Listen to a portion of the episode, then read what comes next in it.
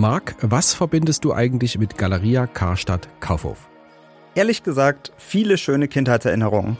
Am Alex haben mir meine Eltern meine erste Taschenrechneruhr gekauft. Sozusagen die Smartwatch der 90er. Mit meiner Oma habe ich Pralinen in der Süßwarenabteilung probiert. Aber an dem Kaufhauskonzept hat sich gefühlt seitdem nicht viel verändert.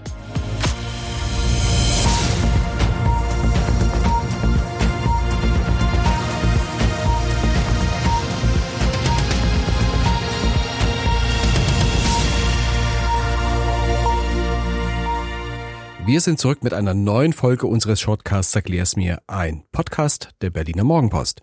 Mein Name ist Jörg Krauthöfer, mir gegenüber steht mein Kollege Marc Hofmann und wir sprechen heute über die finanzielle Schieflage beim österreichischen Immobilien- und Handelskonzern Signa und was das für seine Tochtergesellschaften wie Galeria Karstadt Kaufhof in Berlin bedeutet. Das Unternehmen war ja schon mehrfach in Schwierigkeiten. Das stimmt. Das ist jetzt schon der dritte Insolvenzantrag in nur gut drei Jahren. Und allein in Berlin und Potsdam sind davon 1900 Menschen in zehn Filialen betroffen. In ganz Deutschland sprechen wir sogar von 15.000 Beschäftigten in 90 Filialen. Es ist ja beschlossen, äh, dass einige der Warenhäuser schließen müssen. Welche genau betrifft es denn in Berlin? Ja, leider. In der Stadt sind das die Häuser in der Wilmersdorfer Straße und in der Müllerstraße. Da hat der Ausverkauf schon begonnen.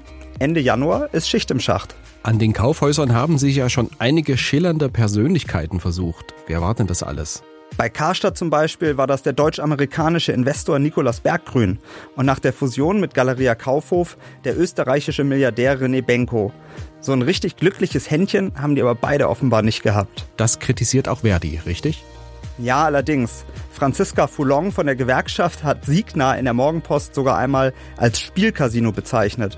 Die Mitarbeiter seien jetzt Opfer der Krise auf dem Immobilienmarkt und ein neuer Investor müsse erstmal ein nachhaltiges Konzept entwickeln Sie hofft, dass es dann eine Idee gibt, wie der Verkauf vor Ort und im Internet besser miteinander vereinbart werden können. Warum geht denn eigentlich gefühlt keiner mehr in die Kaufhäuser einkaufen? Der gerade gefeuerte Immobilienchef von Signa, Timo Herzberg, hat schon vor ein paar Jahren davon gesprochen, dass etwa das Warenhaus am Hermannplatz überdimensioniert sei und modernen Anforderungen in Sachen Kundenerlebnis nicht mehr genüge. Die Idee war damals, die Nutzung deswegen stärker zu mischen. Also zum Beispiel ein Hotel, Wohnungen, Büros und eine Kita unterzubringen. Mal davon abgesehen, kaufen natürlich auch immer mehr Menschen im Internet ein. Das ist richtig. Früher waren die Kaufhäuser richtige Anlaufpunkte in ihren Kiezen. Aber mit Signa steht noch mehr auf dem Spiel, oder? Allerdings. Denn weitere Tochtergesellschaften des Unternehmens haben inzwischen Insolvenz angemeldet. Da geht es etwa um den Umbau des ehemaligen Ellington Hotels oder den Bau eines Büro- und Geschäftshauses da, wo früher das KDW Parkhaus stand. Außerdem sollte unter anderem der Karstadt am Hermannplatz seine Fassade im Art Deco-Stil zurückbekommen. Wie es da weitergeht, ist jetzt noch unklar. Was passiert denn mit den Großvorhaben wie dem Hochhaus am Alexanderplatz? Gewissermaßen hat Signa Teile seines Tafelsilbers schon verkauft. So muss man das, glaube ich, sagen. Eine Commerzbank-Tochter baut das Hochhaus jetzt zum Glück weiter und modernisiert auch die Galeria-Filiale direkt nebenan. Ist die Pleite auch eine Chance? Tja, das muss sich noch zeigen. Zumindest Nils Busch-Petersen, Hauptgeschäftsführer des Handelsverbands Berlin-Brandenburg, sieht auch eine Riesenchance für Berlins Warenhäuser, sich zukunftsfähig aufzustellen, so sagt er. So sei etwa die Insolvenz die Möglichkeit, sich von überteuerten Mietverträgen zu befreien. Außerdem gibt es auch weitere Investoren, etwa die Central Group aus Thailand, die beim KDW bereits mit im Boot ist. Die sollten Interesse an einer Rettung haben. Wenn du so positive Erinnerungen daran hast, kaufst du denn noch regelmäßig in Warenhäusern ein?